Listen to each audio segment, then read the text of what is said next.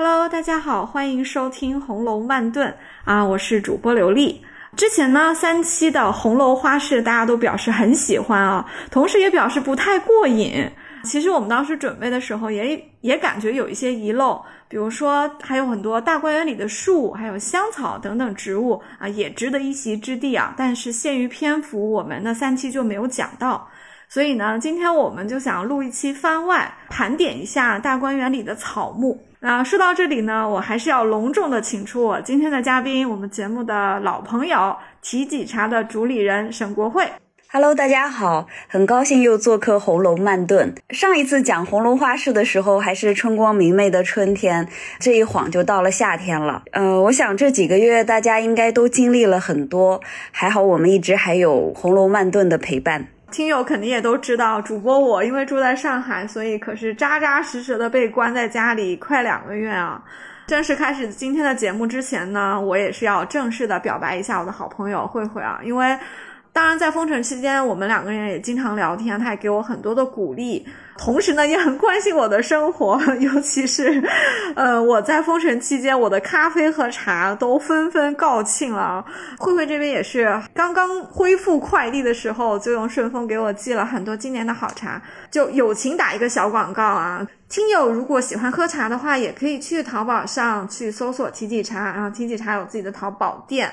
然后店主呢，因为比较佛系哈，嗯，虽然是卖的好茶，但是呃，营业呢比较看心情。大家想好之后就和客服标注一下是红楼慢炖的听友，客服会给大家一个听友折扣，同时也会赠送一些茶叶的小样给大家品尝。搞不好你遇到的这个客服就是我们的主理人沈国慧亲自接待哦。好，广告时间结束。啊，谢谢刘丽的广告，真的很希望疫情快点结束，然后大家的生活都能恢复到正轨上。我特别希望疫情早点结束，然后我们的生活回回到正轨之后呢，我们上海人民可以出去，可以不用隔离。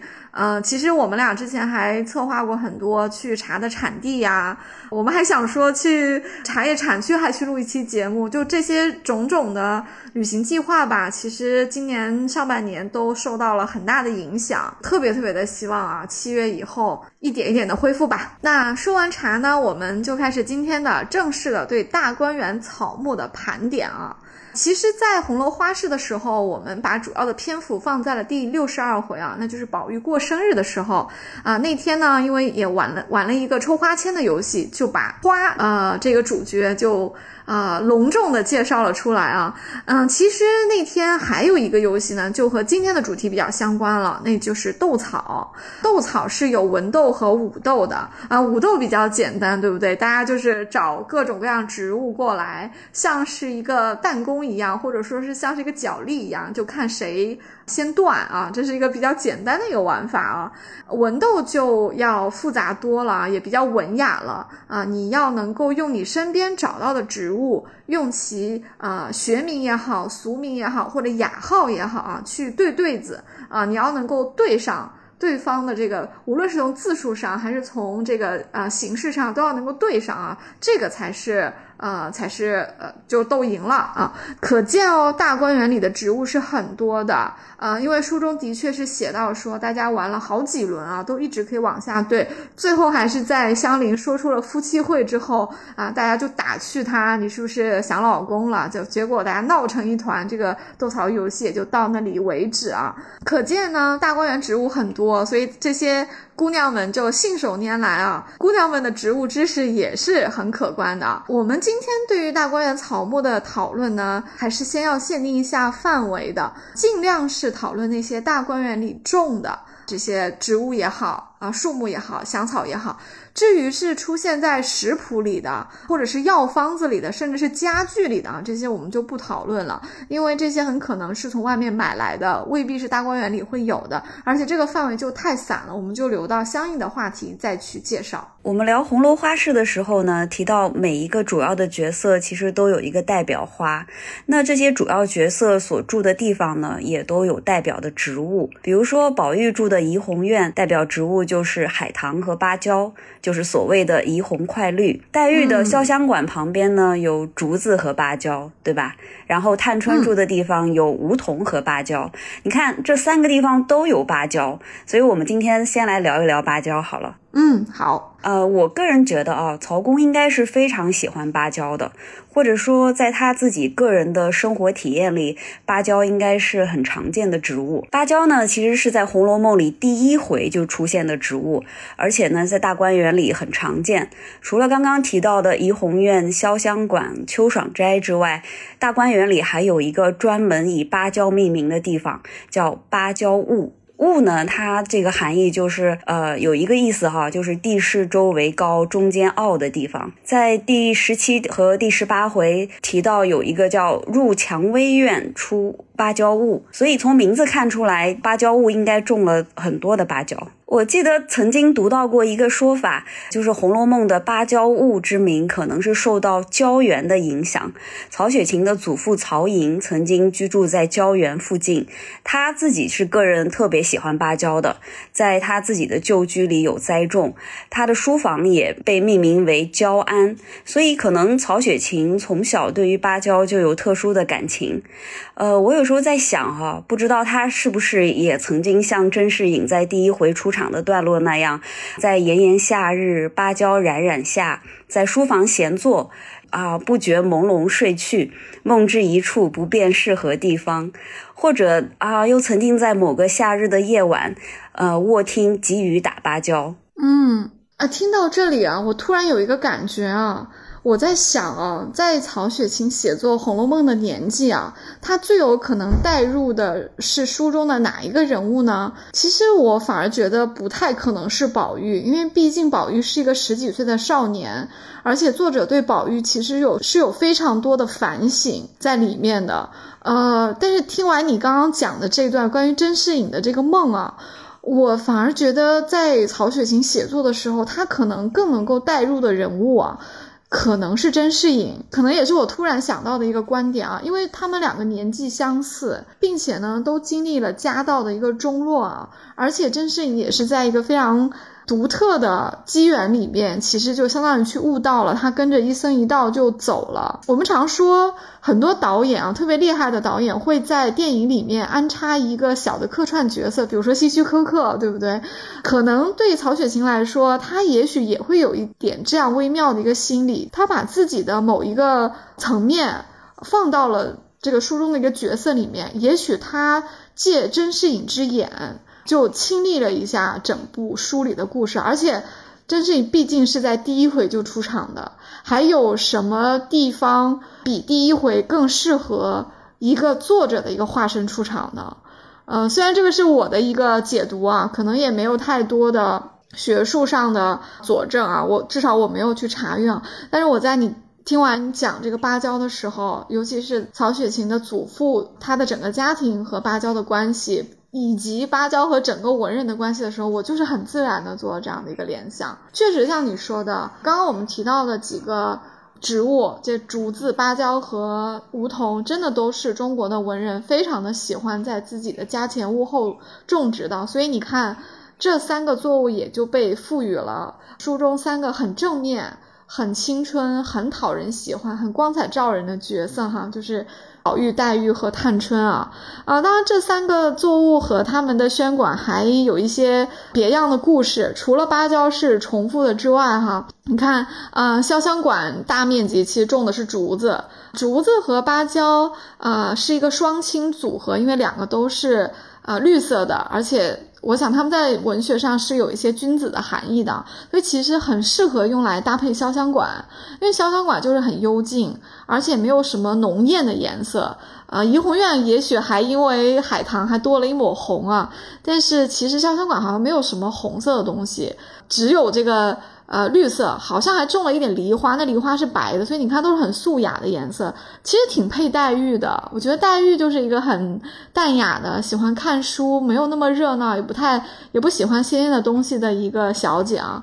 她的窗纱一开始也是绿的，但是因为绿色很容易褪，所以贾母到了潇湘馆的时候，就说：“哎，这个纱退了不好看，它这屋子里面又没有个桃花、杏花这种红色哈，就没有一个撞色的感觉，这个绿色反而就不显了。所以他就提议啊，让凤姐从库房里拿出了银红色的这个软烟罗给黛玉糊窗子，潇湘馆从此就有这个嵌纱窗啊。”其实挺有意思啊，我觉得这里面可能也体现出了贾母这个外祖母对外孙女的这种疼惜啊。她觉得，哎呀，这孩子屋里怎么这么淡雅呀？给你一个红色，喜庆一点啊。对，潇湘馆其实还有很多的苔藓，就像你说的，也是绿色的，啊，然后加上了这个红色的纱窗以后，你看也变成了红和绿的搭配。哎，是，哎，真的这样的一个巧合，你看就刚好跟宝玉一样了哈。对，那宝玉的怡红院。不就是怡红快绿吗？啊，之前还叫红香绿玉，后来被元春改成了怡红快绿啊，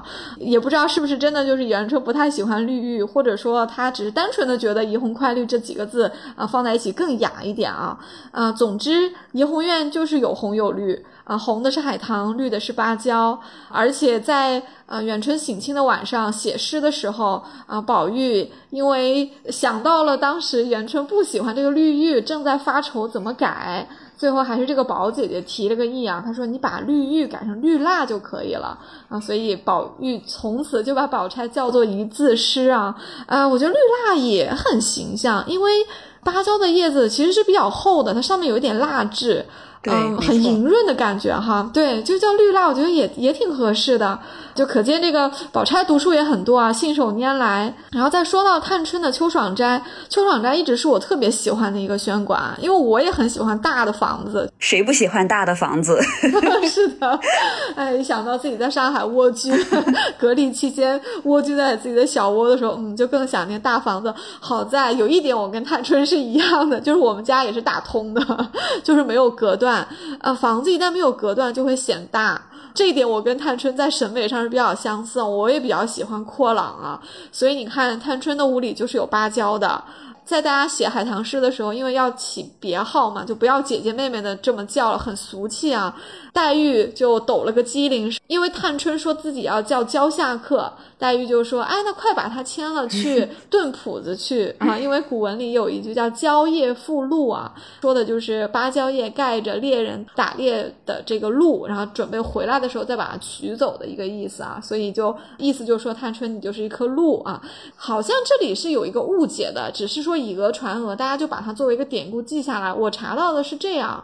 其实，在中国是，尤其是北方啊，是不太会有芭蕉的。所以，蕉叶附露呢，呃的原本的典故应该是这个渔樵的樵，就是木字旁。对，我也读到过。就是打的柴。猎人，那我我一天要打猎，我打了一个猎物之后没有把它带走啊，我就先把它藏起来，我继续打猎，回来的时候我沿途把猎物收走啊，所以其实应该是乔叶附录，但是变成蕉叶附录呢，虽然不符合实情，这个鹿和蕉其实不太可能在野外同时出现啊，但是就美很多啊，就很美啊，绿色的芭蕉叶盖着一个小鹿哈，这个时候我们也不用纠结这个蕉叶附的鹿到。到底是猎人猎作为猎物的一个小鹿，还是说只是在芭蕉叶下这个打盹的一个小鹿了？总之，这就变得很文雅了，很有意思啊。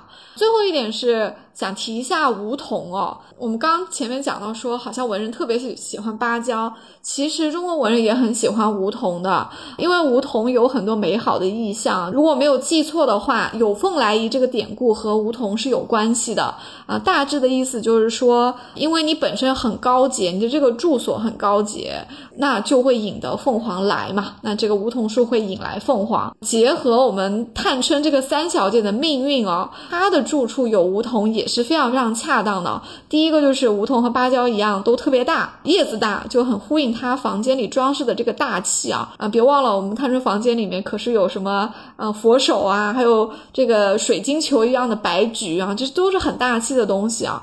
还有就是梧桐树既然影射一个有凤来一样，就和后文里面探春放风筝的时候，有一只凤凰的风筝，就它的风筝是是凤凰，然后和另外一只作为凤凰的风筝搅在一起，还有一个喜字过来报喜，可能就有一点点的啊重合的意思了。这可能都是在啊影射探春其实也是家里的一个凤凰来着啊，虽然她是姨娘生的，但是她将来的出路呃虽然远嫁，但是会像凤凰一样的一鸣惊人的。对你刚刚讲到梧桐，我还想补充一点啊，就是我身边很多人认为，就是现在马路上种的这种梧桐树哈，就是所谓的中国梧桐，其实不是的。这些树呢，就是我们说的这种种在路边的这种行道树呢，其实都是啊，我们叫二球悬铃木或者三球悬铃木，它其实不是真正的中国梧桐。这个提醒了我啊，我住在新华路街道。啊，我们这里呢有一些比较古老的洋房啊，可能是上个世纪的。因为新华路这里之前据说是有一些使馆区啊，可能住的是一些这个呃上流人士啊，就居所里面种的植物也比较讲究。我听我的一个邻居讲啊，因为他的小区里面也挨着别墅区，所以也种了一些梧桐。他跟我讲，他们院子内侧就不是靠行道的地方的这个梧桐，就是中国梧桐，而不是在上海法租界经常见到的所谓的法国梧桐，对，法国梧桐是你说的悬铃木，就二球和三球。他说他们小区里面是有一些中国梧桐，他说长得不太一样，尤其是尤其是这个树皮，就是卷曲的样子是不一样的。而且他跟我说，他有一个年长的邻居告诉他，中国梧桐的木材可以用来做古琴。对，没错。聊到这里呢，我想起来，就之前我们俩其实也讨论过，我还专门问过你这个问题，就是大观园这个设定到底是在北方还是南方？因为我看很多人就是在讨论这个问题的时候，就认为说一定是在北方，因为他们住的地方都有炕，炕其实是只有北方有，南方好像是没有炕的。但是如果根据《红楼梦》里描写的植物来看呢，故事更像是发生在南方。比如说，你看我们刚刚讨论的芭蕉，哈，它是没有办法在北方自然过冬的，会被冻死的。嗯，呃，我记得之前看过那个俞平伯先生和顾颉刚先生的书信往来里，也专门他们就这个话题讨论过。俞平伯先生从十五岁开始，啊，他就在北方生活，他应该在北京生活了大半辈子。他在写给顾颉刚的这个信里面就有写到，说大观园里有竹子，有苔藓。有木香，有荼蘼，有蔷薇，而且冬天呢还有红梅，在席面上还有桂花，喝的呢是隔年的雨水。说这怎么能是北方的事情呢？因为北方风沙很大嘛，而且温度很低，就是没有办法去存这个隔年的雨水。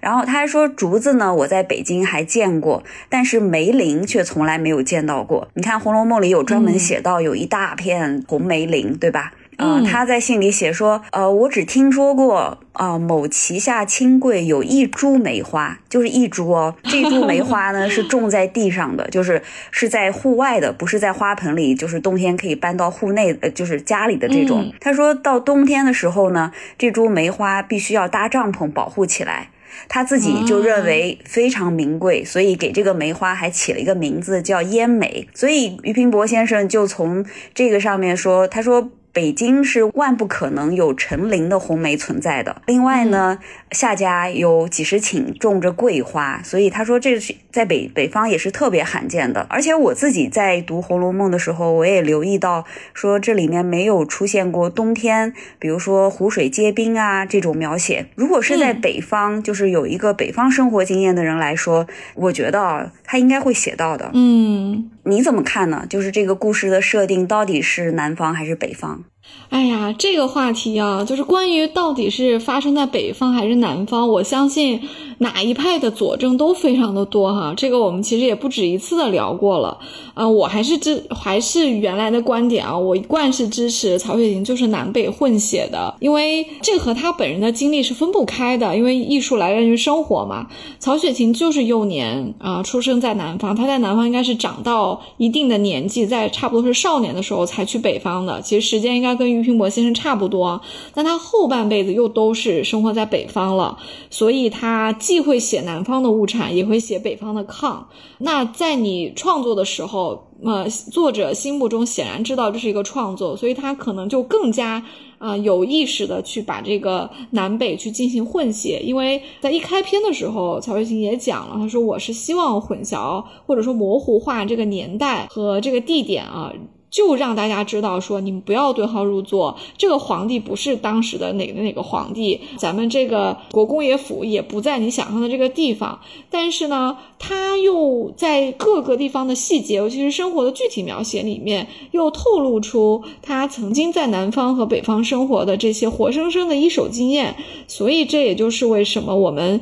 北方的证据也能找得到，南方的证据也能找得到。于先生这个信很有趣啊，就其实我觉得他挺有意思，他观察特别细。但是有一点我不是特别同意啊，就是可能是我们对文本的理解或者记忆不太一样。他说喝的是隔年雨水，但是这个雨水明明就是妙玉以前住在我忘了哈，这个他以前住在什么寺里面，然后他到贾家的时候他是带过去的，这个证据不足以说明，因为。本身妙玉就是可以从南方带过去的，呃，另外一点就是桂花下家的这个拿来说明大观园发生在哪里也没有什么太大的意义，因为这是薛蟠南下做生意的时候去他们的一个亲戚家桂花下家才遇到这个夏金桂小姐嘛，最后结了这个婚事，所以书里明明白白的说的是啊，人家夏家就在南方，这个雨水呢可能也是来来自南方，但是至于大观园在哪里，他就。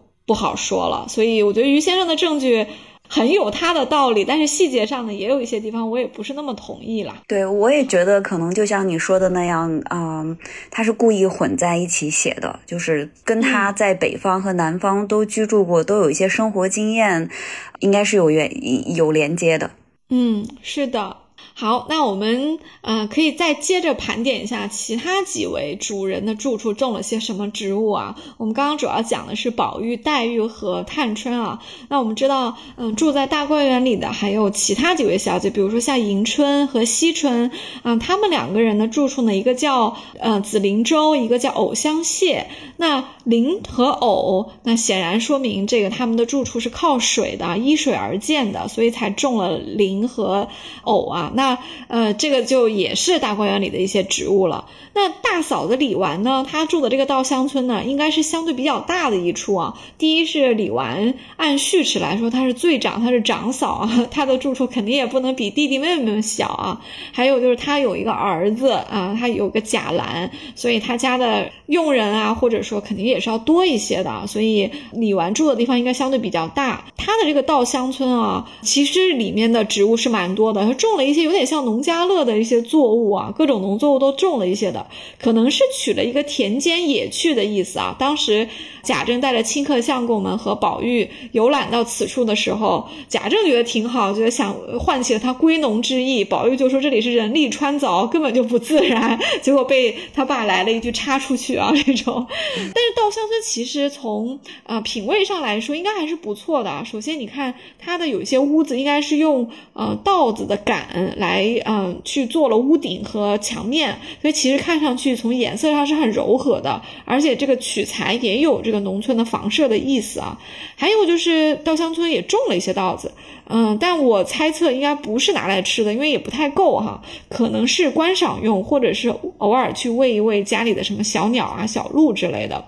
还有一个作物就比较有趣了，书里面是提到说啊，稻香村种了几百株杏花的，就开花的时候非常的漂亮啊，因为是粉红色的杏花，一片一片的。这也是稻香村前面的一个名字由来啊，因为稻香村曾经被叫做杏莲在望啊，就取了这个杏花的杏字啊。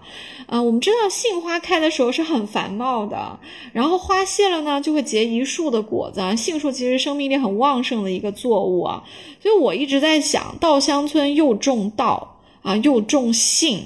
呃，是不是也是和李纨作为一个母亲有关？因为这里其他人都是单身，都是年轻人嘛。但是李纨她其实是一个母亲，所以道和性其实都是会每年都会结果的。我觉得可能跟李纨的这个身份是有一点关系的，而且。李纨的儿子贾兰，按书中的描写的走向来看，将来应该是一个比较有出息的儿子啊。所以你看，这两个作物似乎也都和他李纨的这个身份其实还挺吻合的。嗯，啊，那接下来我们再聊一聊宝钗的恒物院。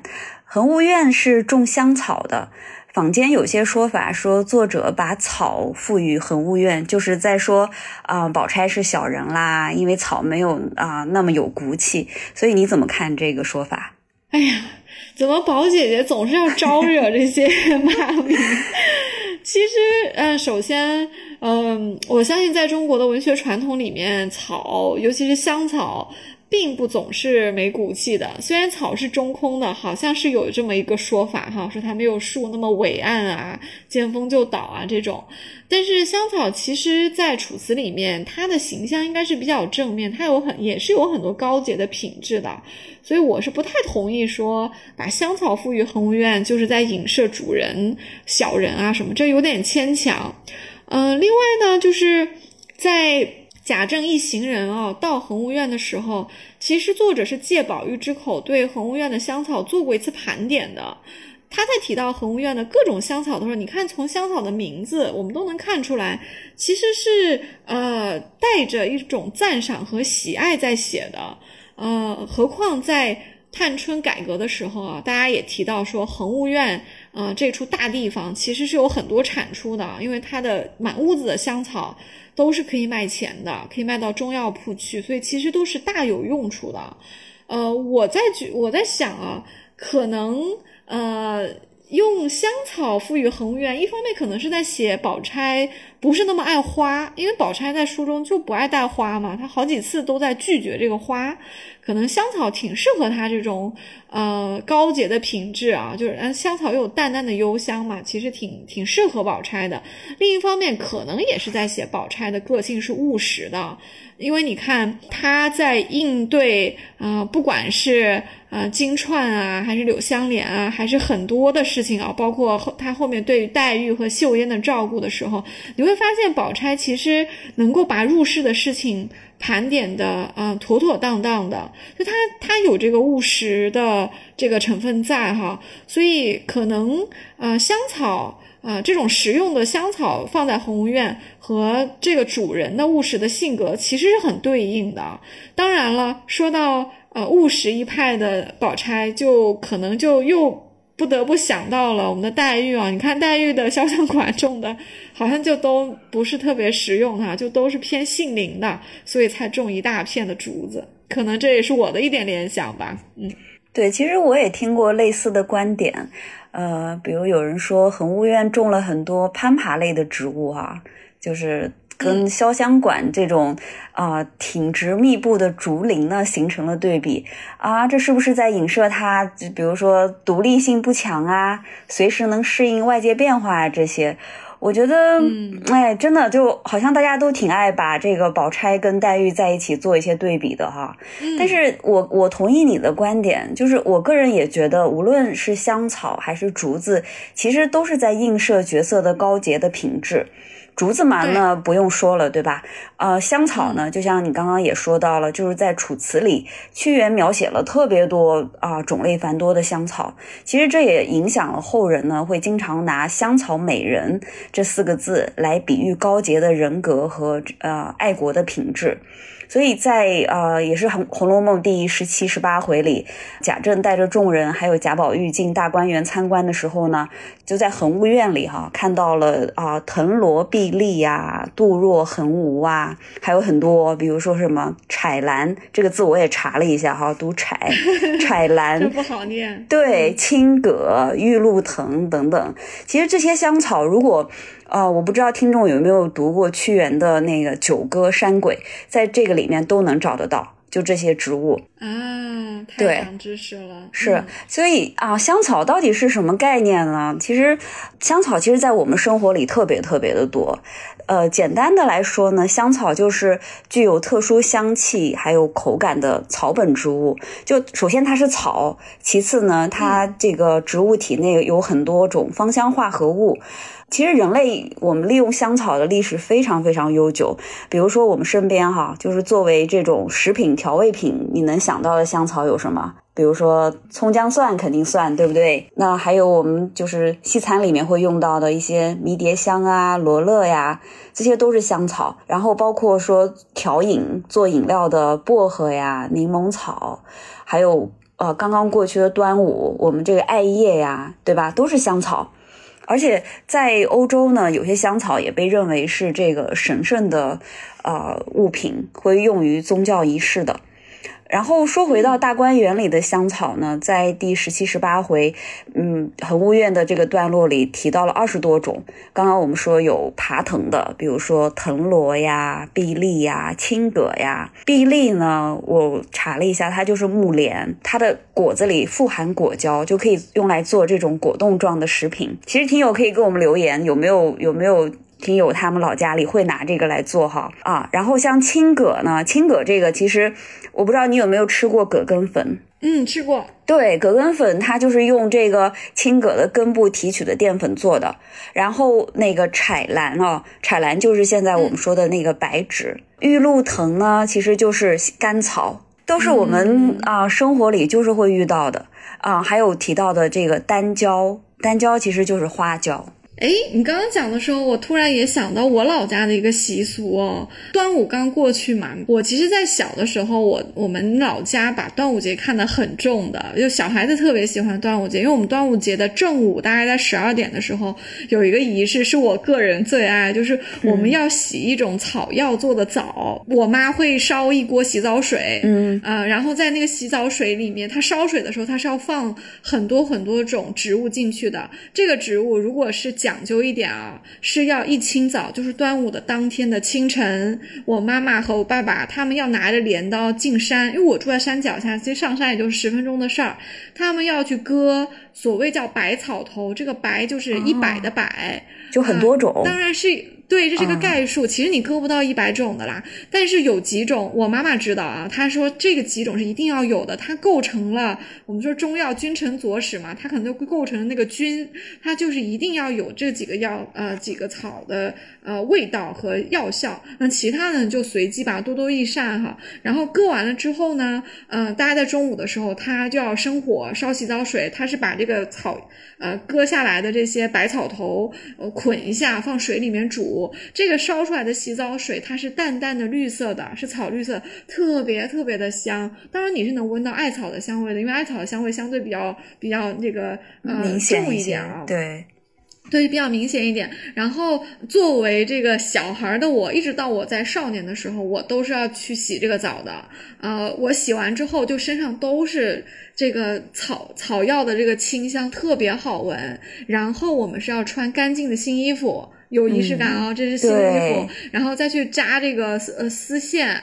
啊，然后还有带香包。其实据我们家的长辈讲啊，小孩子洗这个百草头的澡是为了驱邪，其实是有一点道理的。因为夏天就是你想端午这个节气，可能也是跟这个太阳高度也好，跟这个嗯春春末夏初节气变化有关啊。可能有些冬病夏治的一些讲究啊。总之，这个可能就是一方水土养一方人嘛。这个地方的这种百草头，它有一个固定搭配嘛，就那几种一定要有。其他的随意啊，它可能就是有一些这种，不管是祛湿还是防虫，还是还是怎么样清热解毒的效果。这个澡就是要洗，然后我也特别特别的喜欢。怎么说？我也我很难讲这个会追溯到什么时候，因为。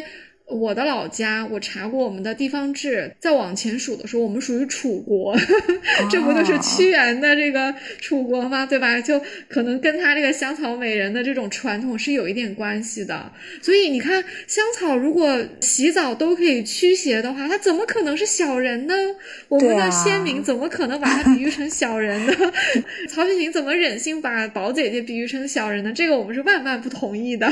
对啊，而且这些香草很多都是药啊。对吗？都是用来治病的。其实你看啊，就是这些中式香草类的植物，在野外是非常常见的。就是你刚刚提到的，对吧？可能去山上就能砍出很多种来。但是其实我们可能现代人生活在城市里，跟这个大自然比较脱节，所以我们往往看到了也认不出来。我自己其实就有这种经历，就是去野外的时候，看到一些长得很特别的草，就我我会用手机去拍一下，去去辨识一下。然后虽然我不认识他，但是往往查出来的名字却是特别熟悉的。就这种感觉很奇怪，就是你明明已经知道这个草很久，但是你并不认识它。对，这就像宝玉在这个第十七回也说了，就是如今年深岁改，人不能识啊，故皆啊皆象形夺名，所以渐渐的换差了也是有的。就是现代人真的对香草的认识还是，就是还还是远远不够的。嗯，可能也跟我们现在生活确实有点脱离自然，然后我们身边的生物多样性有点差，有点少有关系哈，所以。呃，但我觉得你这个用手机拍一下，然后去搜这个植物的方法其实挺好的。就我们之后都可以通过这个办法增加一点乐趣啊！就到一个地方，可能都可以去识别一些当地所在的植物，这样我们可能不管是去踏青也好，还是野餐也好，我觉得就多了很多的乐趣了。没错。那我们盘点完这些公子小姐们的住所里面的代表植物啊，我们再聊一聊这个广义的这个大观园里面主要种了些什么。大观园想必是很大的，所以里面 应该种了不少的花果树和香草啊，但是也种了一些像垂柳啊、杨树和松柏这样的一些较大一点的大型植物啊。有一个证据就是贾云在公关凤姐的时候，他拿到的第一个差事啊，就是去大观园里。种树啊，好像是在大观园的东北角啊，当时种了一些像松柏这样的树。凤姐呢，也是一下子就批了两百两银子给他。如果细心的读者记得的话，就会知道贾云真正用在买这些树木和工钱上的，其实只有区区的五十两了，就剩下的一百五十两就都是他自己留着了。在采购工程上有一些腐败行为，这个在大观园里面几乎是一个不成文的规定啊，就从上到下。大家都在捞啊！当然，贾云做这件事情，我们似乎对他是有一点原谅的，因为贾云不到万不得已，他可能也没有没有办法哈。他毕竟是一个寡母带大的，然后家里也是比较的穷啊，他又没有其他的生路，所以这一次凤姐给了他一个种树的差事，其实多出来的这个钱可以让他们孤儿寡母的可以过得。呃，相当长的一段时间啊，在这些树里面啊，写的最多、让人印象最深刻的，就在我来说，我觉得是柳树。对，没错。呃，柳树在中国文化里有特别多的含义，比如说哈，这个“柳”字。它的读音呢，因为比较像流，所以柳树呢就有着这个惜别的含义。在古代哦，其实没有这么发达的，像现在这么发达的通讯啊和交通，所以往往远行呢就意味着长久的别离，甚至可能就是永别。所以古人在送友人远行的时候呢，会折柳寄情。就是在路边折一枝柳枝，送给即将远去的这个友人，寄托一种依依不舍呀，然后愿友人一路平安的这种祝福吧。呃，在古诗里其实有特别多这种折柳送行的场景的，大家可以去查一查哦。而且在呃最近这个北京冬奥会闭幕式上，其实也用了这个桥段，就是折柳寄情。不知道他们能不能理解哦，这种含蓄的。对含蓄的这种感情，文化出海，任重道远哈。嗯，你刚刚提到这个柳树有流的含义，其实我觉得我们古人其实挺细腻的哈。你看，就是一个婴童而已，大家就想到了这么多的。含义在里面，可能也是跟古代交通不发达有关了。因为中国又比较大，别说外省了，去另外一个地方，那可能都是走过去或者骑马去。对，下一次见面真的就是经年累月了哈。那你说怎么能怎么能舍得呢？那我们都会背的有一首就是王维的诗。嗯，送元二使安西里面有两句我都特别喜欢啊，虽然它可能背后也是一个送别的心情，但是它营造出来这个气氛就还是很清新的。它这个渭城朝雨浥轻尘，客舍青青柳色新，其实是一个很清新的一个早晨啊，又有柳树，又下过了雨。可是，在这样的一个早晨，你就要送别朋友了，听上去是有一点点悲喜交加哈。对，没错。你记得在怡红院去往潇湘馆的路上有一座桥，叫翠烟桥。呃，这个翠烟呢，我觉得啊，这桥附近岸边应该是种着柳树的。因为春天柳树发芽的时候，你远远看过去，就像呃笼罩在一片翠绿的烟雾里。如果某天再下点小雨的话，就更有这种杨柳河畔烟雨朦胧的这个画面感了，就特别切合你刚刚说的这个“宋元二使安西”啊这种感觉。你看，“宋元二使安西”是这个历史上著名的一个特别著名的一个送别场景了哈，柳树在里面就是一个特别重要的一个道具。啊，你提到这个翠烟桥啊，我想起来大观园里其实应该有地方是直接用柳树命名的，比如说这个柳叶渚，这个渚字就是三点水加之乎者也的者哈，啊，渚字其实还蛮常见，它应该指的是水边的意思，所以水边就种着柳柳树嘛，当然也是很美的了。我们之前在丫鬟系列的婴儿里面，其实有提到过这个地名的。这回里面，宝钗因为是叫婴儿去啊潇湘馆找林黛玉要蔷薇销啊，当时蕊官跟着她一起去了，两个人就你言我语的一边走啊，就一边笑，就到了这个柳叶渚。这个时候呢，啊，柳叶才吐浅碧，丝若垂金，其实还挺美的。对，这应该是早春，对，早春。啊，应该是早春哈。嗯，对，柳树刚刚发芽的样子。嗯，那婴儿就想起来说：“哎，你会拿柳条子编东西不会？蕊官是不会的啊，蕊官是唱戏的，大家手工上不是特别的强。”婴儿就说什么编不得，呃，玩的、使的都可。意思就是说，既可以编一个是当一个小玩意儿，当一个工艺品，也可以是编一些实用东西，比如说是个篮子。哎，后来呃，婴儿果然编了一个花篮哦，这个是用柳条编的，上面还带着叶子啊，编得非常的漂亮啊，然后还采了各种各样的花放在。里面，然后他们走到潇湘馆的时候，就把这个花篮送给黛玉了。啊，我们的黛玉平时还不是特别爱表扬别人啊，他今天看到这个花篮，他就很喜欢，他就夸了一下婴儿，说怪到别人说你手巧，这个玩意儿倒也别致啊。就然后让紫鹃把它挂起来，你看，这是说明我们的黛玉很喜欢啊。当然也是一个很有心的礼物啦。你说名贵吗？当然不名贵了，这就是走路看到的。可是你要是真的专门把一个名贵的礼物送给黛玉，黛玉倒反而未必喜欢。可是你走在路上看到一个东西，哎，想起来这个东西可以送给林姑娘，她就觉得这是一个很有心的礼物啊。所以你看，她写出了一点点黛玉的小个性，那同时也是写出了婴儿的手巧哈，就她会编花篮，而且后呃，在文章的其他的。段落里我们有看到婴儿还会打络子，所以你看，就是这个就是我们婴儿的人设，心灵手巧。哎，能当首席大丫鬟，真的都是有一些本事的。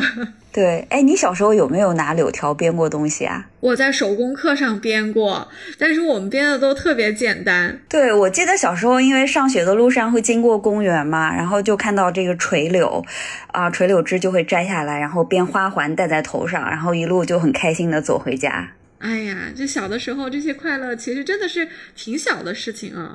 对，但是就是还可以记很久，就特别简单的快乐。呃，其实柳树还有一些比喻意义的，这个也很有意思，尤其是柳叶，因为它是细长的。那就经常被中国的文人拿来，比如说比喻女孩子的眉毛，比如说书中就有啊两次提到凤姐和尤三姐的眉毛都是用柳叶来比喻的，凤姐的这个叫两弯柳叶吊眉梢，而尤三姐呢则是柳眉拢翠啊，所以可见这两位都是美女啊，她们的眉毛应该都是比较细长的，然后有一点点含情的样子啊。啊，另外的就是呃，弱柳扶风这个词也常常被用来形容一个很柔弱的女子的一个体态啊。当然，它也就被用到了我们的林妹妹身上了。那黛玉本来就是一个瘦瘦的啊，嗯，你看她走进来都是摇摇的走进来，所以弱柳扶风其实也还蛮蛮适合形容黛玉的。巧的是。柳树的这个形态呢，有的时候也用在了人的身上，因为我们知道创作的时候没有一个字是闲笔嘛。比如说曹雪芹在命名的时候，给这个人物让他姓什么叫什么，其实都是有讲究的。嗯，就没有一个没有一个名字是白起的。比如说有两个人啊，哎就被作者安排姓柳了。我觉得其实跟柳树的形态是有一点关系的。一个就是柳湘莲，一个就是柳五儿。你看有没有共同点？有啊，都很美啊，而且就是看上去可能都有点柔弱吧。嗯，对，刘五儿其实长得很好看的。书里提到说，她虽然是个厨娘的女儿，但是她形象非常的好，嗯、就跟这些啊、像什么啊、紫娟啊、鸳鸯啊这些大丫头也不差的，就是气质很好啊，所以她对自己的要求也很高，心气儿很高啊，想进怡红院啊。那你看她姓柳嘛，就啊、挺符合的啊。还有就是柳湘莲啊，柳湘莲是一个很俊美的一个公子啊，其实只是看上去有一点点俊美公子柔弱的样子啦，他事实上是挺能打的，所以柳湘莲的柳呢，我觉得有一点点双关啊，一方面是在说他可能形象上有这个柳树的这种风流妩媚的意思啊，另一方面可能是反写说，哎，别人看到他又长得好，又喜欢客串一个像票友一样唱个戏什么的，就会把他想歪了啊，以为他也是一个风月场上的啊棉花问柳的人物啊，所以比如说你看我们的薛蟠，嗯、喝醉了就去招惹了一下我们的柳湘莲，但是。哎，柳湘莲显然是和他想象中的是反过来的。他虽然很好看，但是他第一是直男，第二很能打，就噼里啪啦的把我们的薛蟠打了个稀巴烂啊。所以在他身上，这个“柳”字，我觉得意味是很丰富的。对你刚刚提到柳湘莲哈，就是会棉花问柳。你看在这里柳树呢就被指代成风月之地，对吧？嗯我们经常听到啊、比如说寻花问柳啊，柳护花门呐、就听起来都是指代这种这种场所哈。是的，或还有一个词哦，就是水性杨花，像棉花问柳也好，寻花问柳也好，柳护花门还有水性杨花这些，你看，其实都是呃人们把其实只有人才会有的一些感情啊，强加给了这些植物啊。其实柳树和杨花还挺委屈的，人家也没有要风流，就被人编排上了这些东西啊。那可能作者也是不是那么同意的哦，所以就专门安排了一次让大家来写柳絮词啊。啊，这一次挺有意思的。首先，这一次是写词，因为之前都是写诗嘛。啊，诗相对来说它的格式固定一点啊，就可能限制会多一点。那词的话呢，就要先抽一个词牌，你是什么你就得照着它写了，那也有一个限制。但是词的格式跟诗不太一样了，它有一个长短，有自己的格律啊，考的是这个作者的另一方面的才华了。那这一次呢，柳絮词里面啊，哎，胜出的反而就是宝宝钗啊，而且似乎大家都很一致的认为宝钗写的好啊。黛玉写的那首呢，当然是很好啊，可是她拿燕子楼的这个铭记的典故来比喻呢，连我都觉得好是好，但是太常规了，没有什么突破，还是一些哀哀怨怨的一种凄美的东西啊。但是这一次啊，宝钗的柳絮词就不一样了，她另辟蹊径啊，把刚我们讲的被人赋予了这种轻薄啊、寻花问柳的含义的这个啊柳絮写的就。呃，完全不一样了啊！宝钗是说，她自己也说，她说本来柳絮是个轻薄的东西，可是我就非要不这么写，非要把它写雄壮了。其实柳絮是没有什么轻薄不轻薄的，所以宝钗的柳絮词的最后两句真的是非常非常的棒啊！就是就像交响乐里面的最后的呃鼓点一样，就是打击乐也进来了，就一下子推上高潮，一个强有力的结尾啊！这两句叫。好风凭借力，送我上青云。我读到这里的时候，真的是拍案叫绝哦！就因为我们说事物有两面哈，你看柳絮的轻，本来是被理解为轻薄，所以是缺点。可是宝钗把它写成了优点，为什么呢？因为轻啊，所以风来的时候我可以借力呀、那完全没有薄的意思嘛。轻就可以被风送上青云，那这不也得是柳絮自己有青云之志，才能搭着这个风去上青云吗？所以我觉得宝钗的这个这个观察和她的诗里面。她的这个词里面透露出来的她的人格啊，是真的是让我拍案叫绝，我特别喜欢，非常的豁达，非常的雄壮啊。当然了，这个房间总有人要迫害我们的宝钗啊，总要编排她一下，说：“哎呀，你不就是觊觎着这个宝二奶奶的身份吗？所以你天天想着上青云。”哎，不至于，不至于。这个我又要为宝钗辩护两句啊。第一，人家薛家这个家庭，然后我们宝钗这个人设哈，她这个通透。人家本来就在青云之上，人家哪里需要好风再去送她上青云啊？你这个宝二奶奶位置有那么好吗？一个走下坡路的贾府，嫁到这个家里面去做少奶奶，啊，一个人要支撑这么一个问题重重的家庭，这是一个很好的一个归宿吗？未必，未必。我们不要把宝宝钗给想的太扁了。啊，刚刚讲到柳树哈，其实还是以观赏为主。其实大观园里也种了非常多可以吃的，比如说果树。我们之前刚刚你有讲到杏哈，书中有专门提到说，这个看门的小厮央求柳家的偷一些杏子给他吃。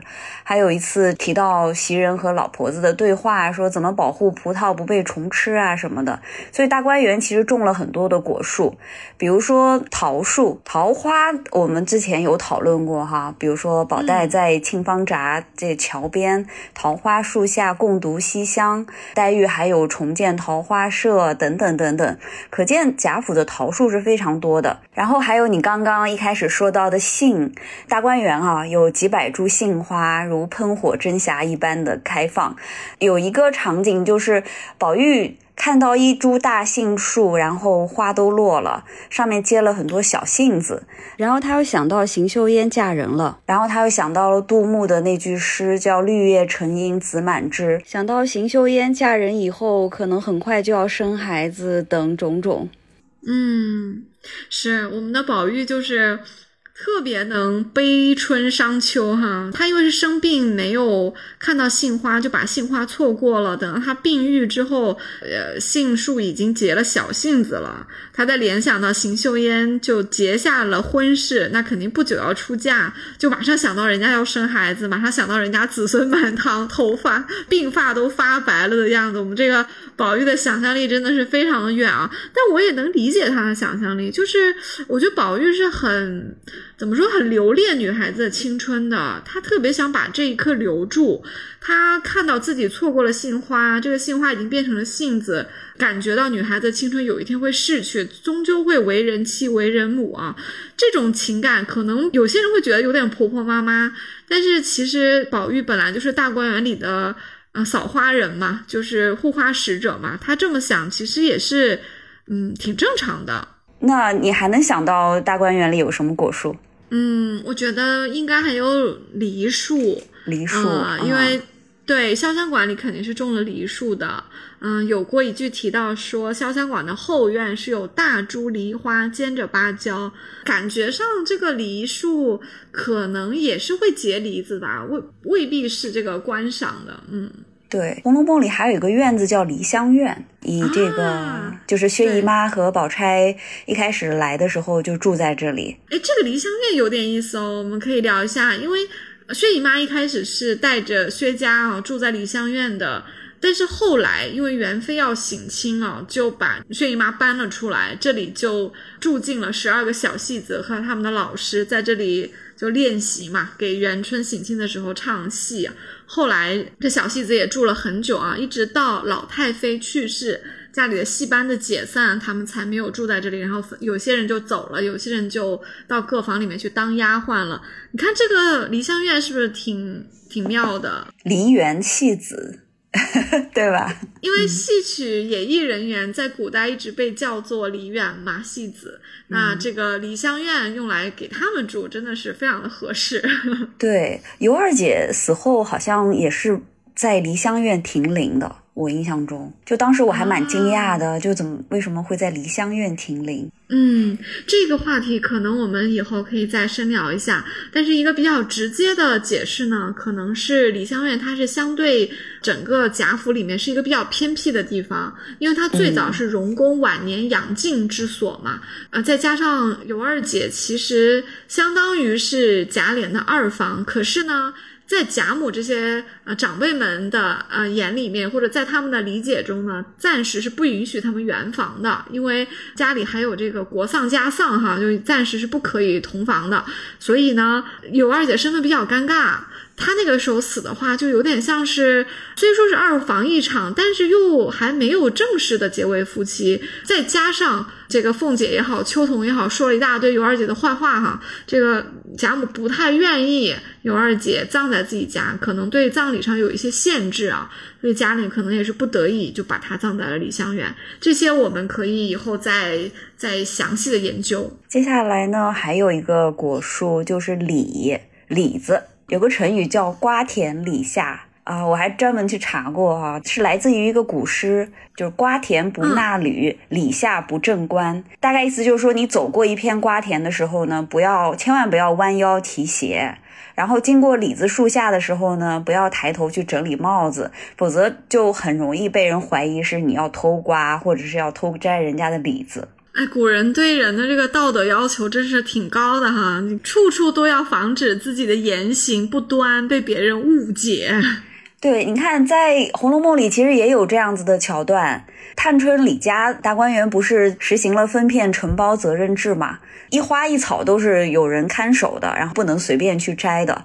柳家的就抱怨过一件事情，说这个昨天我从李子树下一走啊，当时偏偏有一个蜜蜂从脸上一过，我一招手，偏好你那舅母就看见了，他离得远看不真，只当我摘李子呢。正好就是瓜田李下的这个故事。是的，是的，哎，其实。你刚刚讲的这个有点避嫌的这个例子，其实还有一处哦，嗯，是在六十七回，袭人是在沁芳桥附近的时候，他有看到，应该是个老婆子啊，在葡萄架下拿掸子在那里掸，他走到面前一看，是老祝妈在赶马蜂。这个老祝妈也不知道是不是同一个老祝妈，因为在潇湘馆里面挖竹笋的也有一个老祝妈，可能老祝妈在大观园里也分了一些。产业给他管哈，那他在赶马蜂是因为马蜂会咬葡萄，咬了就会烂一串儿，然后他也在那里抱怨，袭人就给他支了个招儿，说你就是呃不住手的赶，也赶不了许多哈。他说你还是让买办，也就是家里的采购，说让他做做一些冷布口袋来给他套上，因为不是布做的嘛，就又透风，那个马蜂又咬不到。这个办法其实还挺有民间智慧的，因为袭人是从外面买进来的。他小的时候可能是在家自己家里面，家里也有也是有一些生意的，或者是也有一些农活要做的，所以袭人是有一点生活经验的。这个老祝妈也欣然接受了。但这回我记得他应该是当场是要摘一些果子给袭人吃的，袭人就很义正辞严的说：“主人们也没有吃，还没有供上，说我们怎么能就能吃了呢？”这时候，这个婆子就很。很讪讪的，就当时被拒绝了。在袭人走了以后，他自己也发出了一番你刚刚讲的这个瓜田李下的感慨，就是说幸亏我刚才是胆马蜂啊。他说，如果是被他误会了，以为我要去摘葡萄吃，那可就不好了。所以你看，大观园自从改革了，变成一个承包责任制之后，一花一草、一果一树一树啊，就因为都代表了钱。所以就，哎，这个斤斤计较的这个人就多起来了。对，而且你刚刚说的这个这一段故事哈，就是最早的果实套袋技术。这个其实，因为我在查资料的时候还查到一篇论文，你知道吗？讲的就是《红楼梦》里的果树学。这个就是他其中举的一个例子，就是最早的这个果实套袋技术。他还举了另外一个例子，在第十五回里讲到当年宁荣二公修建铁槛寺，已被京中老了人口在。此寄放，不想如今后辈人口繁盛，贫富不一。然后在这个地方呢，脂砚斋有评语说：“所谓源远水则浊。”枝繁果则稀，然后那篇论文呢，大概意思就是说，如果你是稍微了解一些果树种植的话，你就知道果树冬天要剪枝，开花结果的时候要疏花疏果，不是所有的花都能结果，然后不是所有的果子你都要留下来的，你要把它给该摘掉就摘掉，一些弱果你要把它摘掉，不是果子就是枝子上的果实越多越好的，因为果子多了以后，你这个树的这个营养是有限的，最后的结果。果就是所有的果子可能质量都没有那么好，不如把它那些弱的就输掉，就是都摘掉，这样子呢，留下来的这个果实最后都能长大，然后都能长得特别好。这两个故事就是《红楼梦》里的果树学啊，有趣。既然这个是来自脂砚斋的批语哦，我在想这个。脂砚斋可能对这方面还挺有点研究的，不晓得是不是到了曹雪芹和脂砚斋的这个辈分的时候，他们曹家已经子孙们已经开始迫不得已要做一些比较实用的营生了。大观园里的实用的这些植物啊，或者是作为比较主要的景观植物，基本上都被我们盘点的差不多了。后面还想聊几个比较小的植物，但是比较有。强烈的隐喻或者是文化含义的，其中有一个我挺想讲的啊，这个东西呢没有说大观园里面是否有种，但是它出现了好几次啊，大观园里就是有种的，也是不奇怪的，所以我就想讲一下啊，这个果实吧，应该叫嗯，就是佛手，有的时候它也作为香橼来出现啊。当然，佛手和香橼是近亲，它们的形状是不太一样的，应该是在培育的时候做了一些不同的优化处理啊，所以啊才变成了这两种的样子啊。佛手和香橼其实出现了很多次，比如说在元春的判词里面，其实就有香橼啊，是在图画里出现的，而探春的房间的陈设里面呢，也是有几十个。焦黄玲珑大佛手啊，后来板儿和巧姐巧交换了信物啊，反而拿走了柚子，然后乔姐得到这个佛手啊，就被很多人解读为说这也是这两个小孩子未来婚姻的一个写照。这个推断我们其实也是比较支持的。嗯，那还有一次呢，是提到了一个不是。嗯，现实中的佛手，但是却是一个文化含义上的佛手，那就是贾母过生日的时候，有一个外来的和尚送的叫蜡油洞佛手啊。这个场景很有趣啊，它出现在贾琏问鸳鸯说这个蜡油洞的佛手收在了哪里啊？当然，因为贾琏是家里的管家。嗯，那贾母过生日是比较重要的一个事情，那送来的礼物其实是要上单进单子的，相当于是库房里要有记录啊，礼尚往来，下次还礼的时候礼物要差不多的贵重啊。当然，这个是一个外来的和尚送的，所以可能没有什么回礼的机会。那也有很有趣啊，在《红楼梦》里面，凡是你家来了一个外来的和尚和僧人，通常有门道。不出什么事儿，人家是不会来的。比如说宝玉，就是因为中了魔眼，才有一僧一道不知道从哪里的就突然闯进来，说要给你医治医治，对吧？怎么会贾母过生日的时候会有一个外来的和尚送的蜡油洞佛手呢？他怎么知道荣国府的老太君过生日呢？哎，我觉得这挺有意思的，虽然没有明写，我就想象力就就跑远了哈，就有了这么一个蜡油洞佛手。我查了一下，这个肯定不是真的佛手。蜡油洞是一种石料，它是有蜡的质感，而且它是剔透的，所以用来雕刻佛手是非常的美的。可能它还有一定的芳香，这个我就不太清楚了。但是它显然是可以做一个非常漂亮的一个工艺品啊。这个对话的场景也很有趣哦，是贾琏问鸳鸯，他为什么要问这件事情？首先，这天贾琏是专门要在家里截住鸳鸯的，他就是想用一个小话题留住鸳鸯。好提出后面的大话题嘛？因为后面他要提出来说，想鸳鸯配合他去偷一些老太太的东西出来典当啊，因为家里入不敷出了。这个情节我们其实，在《红楼茶室》里是聊过的，因为贾琏还用了一个承上启下的一个转折事件，就是让小丫鬟给鸳鸯倒茶，倒的是敬上的茶。你 一旦拿出好茶招待别人，人家就知道你有求于他，对不对？所以你看，贾琏还是在人情世故上很懂的。第一，他先知道随便问一个不相干的事情，因为这个动佛手其实根本不重要，所以鸳鸯马上就回他，他说：“哎呀，老太太摆了几天逆反了，就给了你们奶奶，现在。”给谁谁谁收着呢？这个时候又来提这个事情，这么不重要的事情啊，有什么好说的？嗯，贾琏，你看成功的把鸳鸯留住了，赶紧端上好茶，就提出了啊要偷老太太东西的。这其实你看这里面阿油洞佛手也和茶一样起到了一个社交功能啊。另外一个，我觉得嗯，这个小的细节啊，可能也已经是说明贾府到了后期啊，管理上是有很多漏洞的，虽然。贾琏不知道这个东西放在哪里，他作为一个管理者，他是有必要知道的，所以他来问鸳鸯。但是鸳鸯门儿清，鸳鸯知道放在哪里了，你就可见到了这个时候啊，可能家里面的库房的管理、物资的管理，甚至是金钱的管理啊，可能是经常有一些漏洞的。这个礼尚往来的单子都可以漏。别的不说，我前面找到一个跟这个蜡油洞火手非常像的一个小细节，我觉得应该是异曲同工的，说明的意义是一样的。就是之前宝玉要吃这个小莲蓬汤，当时大家找模具找了很久的。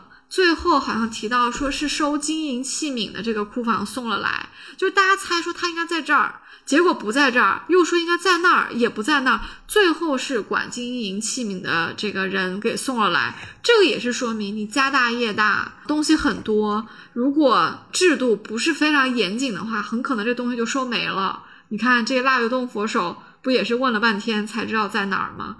这个小小的物件啊，就出现这么多次。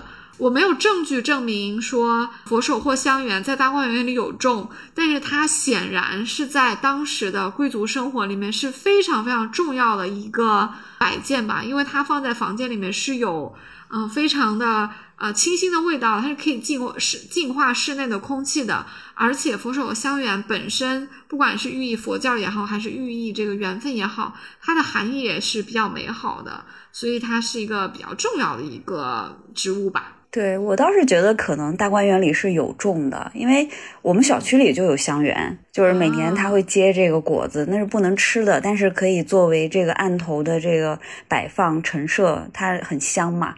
然后佛手呢，其实我自己都种过，所以我觉得，哎呀，对大观园来说种这个应该不是特别难啊。然后我们再讲讲大观园里还有一样就是特别有诗意的植物，就是苔藓。其实，在我们生活中是蛮常见的。你看，他是很喜欢这种阴凉潮湿的环境。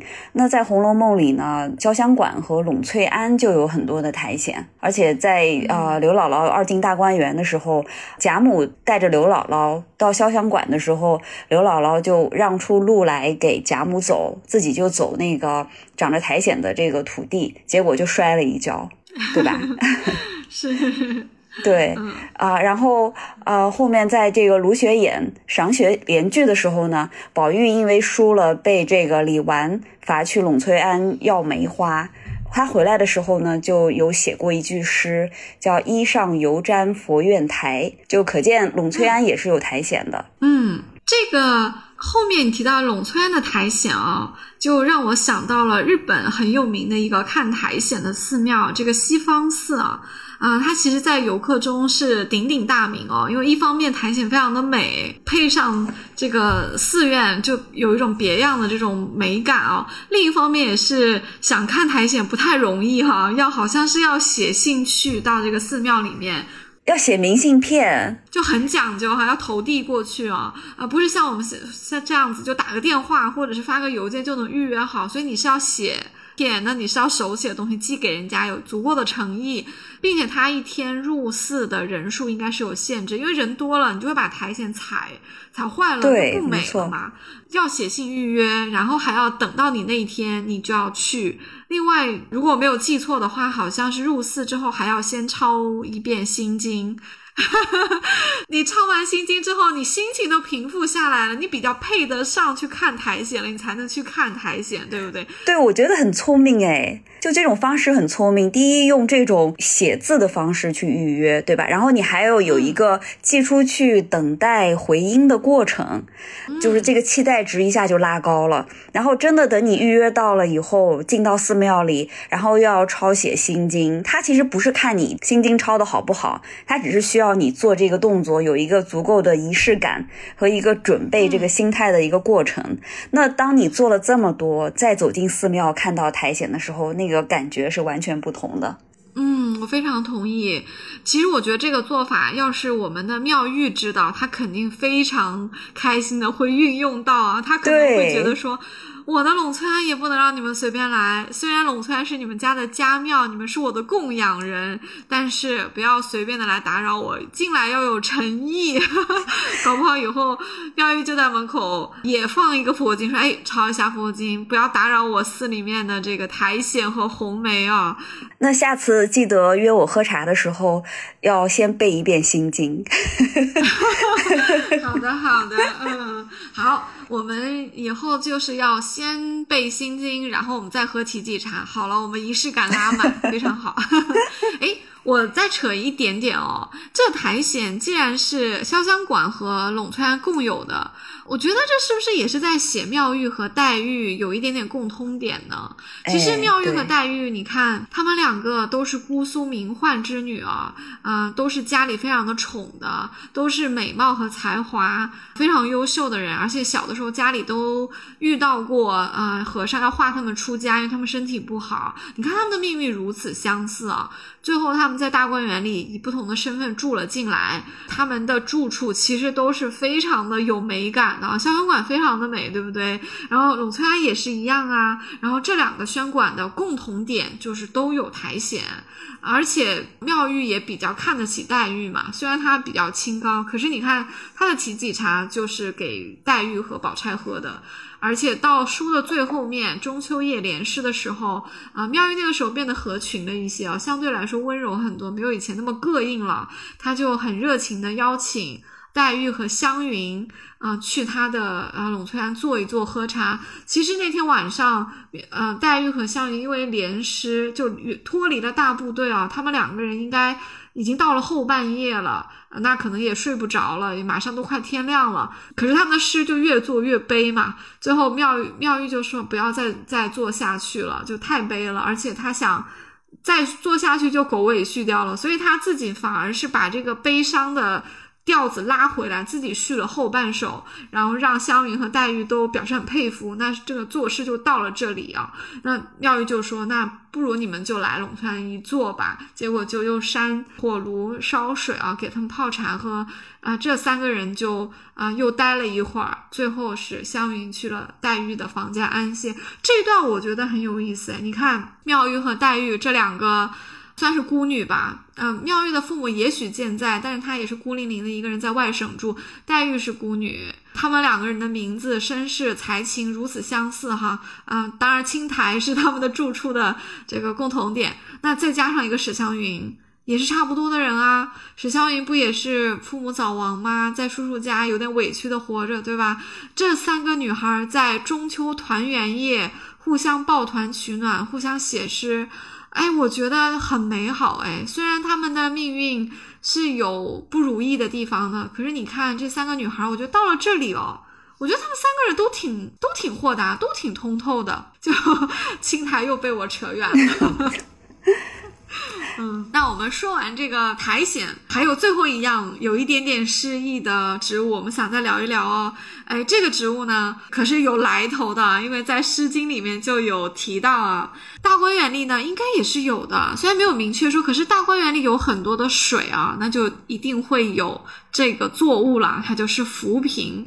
浮萍的出场呢，有点意思啊，就是每次读到这里的时候，我都会笑，因为 确实很好玩。今天我们复刻一下啊，就是贾政呢要把宝玉叫过来训一顿，因为宝玉不是要上学吗？贾政就对他的学习进度很不满意，他觉得宝玉就是在淫词艳曲上下功夫啊，在学堂里学了一点精致的陶器啊，这个四书这些科举的东西就不是很精通啊，他就把这个宝玉叫过来，结果呢，他是先把。跟着宝玉一起上学的李贵啊，先叫过来问了一遍：李贵是个什么人呢？李贵是宝玉的奶妈李嬷嬷的儿子啊，所以你看。《红楼梦》里是有裙带关系的，就是母亲给主人做奶妈，有点地位，对不对？那母亲的小孩儿就也是在主人旁边做小厮嘛，就随身的也是有点地位啊。另外的例子就是贾琏的妈啊奶妈赵嬷嬷，不也是求了凤姐给他的两个儿子赵天良、赵天栋谋了个差事嘛？所以这个也是大观园里很常见的一个情况啊。但李贵这天就比较不巧，因为宝玉经常被他爸批。结果呢，跟着宝玉去上学的李贵今天也被痛骂了一顿啊！贾政就说说那个你们天天跟他上学，到底学了些什么东西啊？他要是学不好，我就先揭了你们的皮，再和那个混账儿子算他的账。贾政一提到宝玉的。功课就嘴里就没有什么好话，就是把李贵和宝玉要一起处罚了的意思。所以李贵在那里不停的磕头，他说：“哥儿已经念到了，念了多少多少的诗经啊，念到了啊，幼幼鹿鸣，荷叶浮萍，我真的笑的不行了。这也难怪啊，贾政和清客相公们这些平时板着个脸的老学究们都笑了，因为《诗经》里明明写的是“幼幼鹿鸣，食野之苹”嘛，这本来很文雅的一句话，结果到了李贵的嘴里。上半句啊还是很文雅的，下半句完全就是大白话，这荷叶浮萍都出来了，怪不得李贵，你说他那时候慌的跟什么似的，他又没读过正经书，他哪里答得出来这个诗经呢？所以就后半句彻底跑偏啊。你就感觉李贵也挺无奈的，不就是一个陪少爷读书的保镖嘛，对不对？这个平时还还要经常被这个老爷叫过去呃痛骂一顿啊，所以就啊关于扶贫也是扯出了这么一个大笑话，挺逗的。对，反正没正经读书，这是肯定的。嗯，真的是。最后我再问你一个灵魂问题哈。大观园里写了这么多实在的植物，嗯，还有一个绛珠草，据说是林黛玉的前世。那你觉得这个绛珠草是什么呢？它是不是真的存在啊？我不知道啊。嗯，我其实一看到绛珠草这三个字，我就完全没有去对号入座。我就已经处在了那个关于前世的、关于一个太虚幻境、一个西方灵和世界的一个文学创作里面。我觉得它就是一个虚拟出来的一个充满文学含义的一个植物，因为黛玉。现世这么的美好吗？她的前世当然也得是个仙草啦。那仙草可能就未必是人间会有的哦。对，我看到有人推测啊，说这个绛珠草是灵芝，然后我就觉得不可能，灵芝长那个样子，对吧？然后呢，对吗？灵芝是那个样子的好吗？然后还有人推测说是人参啊，人参我们家院子也有啊，人参它确实开花的是那种小红珠子。啊，就是有一点点那个绛珠草的那个感觉，啊，还有人推测是什么玉竹啊，就有各种各样的推测，所以我也同意你你的观点，就是绛珠草可能就是曹雪芹虚构出来的一种植物，真实世界里是没有原型的。嗯，而且我觉得绛珠草啊，就是其实是和呃俗世里的植物是有一个比较大的距离的。你看它的名字，让你觉得好像。差距很大，所以你也就不用对号入座，它就是仙界会有的一个东西，啊，我比较感兴趣的是曹雪芹关于这啊绛珠草的名字的设定啊，你看啊绛是红色，宝玉的住处就是怡红院，对吧？然后千红一哭嘛，对，所以黛玉前世是绛色的一株仙草，来世要和住在红色的怡红院里的一个公子发生这样。千丝万缕的生命的关系啊，而且宝玉的住处还有一个轩馆是叫绛云轩，所以你看都跟绛字有一些关系啊。嗯，另外就是绛珠草的来到人世间的目的是要还泪的嘛，因为他接受了神瑛侍者的灌溉，那泪水不就是一颗一颗的珠子嘛？所以你看绛珠在现世要做的事情，其实和他前世的设定是有关系的，他到最后。可能泪水流完，如果还要再流，难道是红色的泪水吗？就是，嗯，我觉得这些都是在影射，嗯，黛玉和宝玉的这种难分难舍，以及是以可以说是一个生命层面的一个呃关系和陪伴吧，就是几世的纠缠。是的，是的。哎呀，每次当我们一提到宝黛的 CP 的时候，可能就是我们最感慨的时候啊，因为真的古往今来没有什么作品里面写过这样的一个，呃，让我们觉得超越了时代，嗯，超越了爱情本身的一种情感，实在是太特别了，太刻骨铭心了，嗯。好的，那我们今天关于大观园里的啊草木的话题呢，我们今天就盘点到这里啊。最后还是一个福利环节哦，慧慧特别给大家？又准备了两份礼物啊，然后这个规则呢，跟上一次的红楼花是有一点点像哦，就是我们也没有穷尽整个《红楼梦》或者说大观园里的草木来着，肯定还有一些呃，无论是树木啊、果树，还是说香草或者是植物啊，可能是有一些特别的故事的。那如果是我们这期节目里没有讲到，但是听友觉得有特别的含义，有。特别值得跟大家分享的故事的，可以在留言区告诉我们，告诉我们你的你的备选这个植物是什么，以及它为什么很特别，有哪些文本的佐证啊？还是老规矩啊，我们在喜马拉雅或者是小宇宙的留言区留留言给我们，我们会在节目播出后的啊五个工作日之内去看一下留言，然后我们选出两个啊最有最特别啊最有意思的解读，到时候我们会送上。啊，梯级茶的两份礼物。对，如果想喝 T 级茶，你就赶紧给我们留言哦。嗯，好，那我们又这次又是一个凭实力拿奖的一个环节了。没错，对我们曼顿比较有个性啊，我们不太希望搞这种凭运气抽奖，或者说是点赞数最多啊，这些跟我们这种细读文本的这个宗宗旨不太符合啊。我们是很鼓励大家细读文本，然后有别出心裁的见解的。所以大家有好的。的想法的啊，就在留言区告诉我们吧。那我们今天的节目就到这里了，我们下次再见。我是刘丽，我是沈国慧，那我们下期再见，拜拜，拜拜。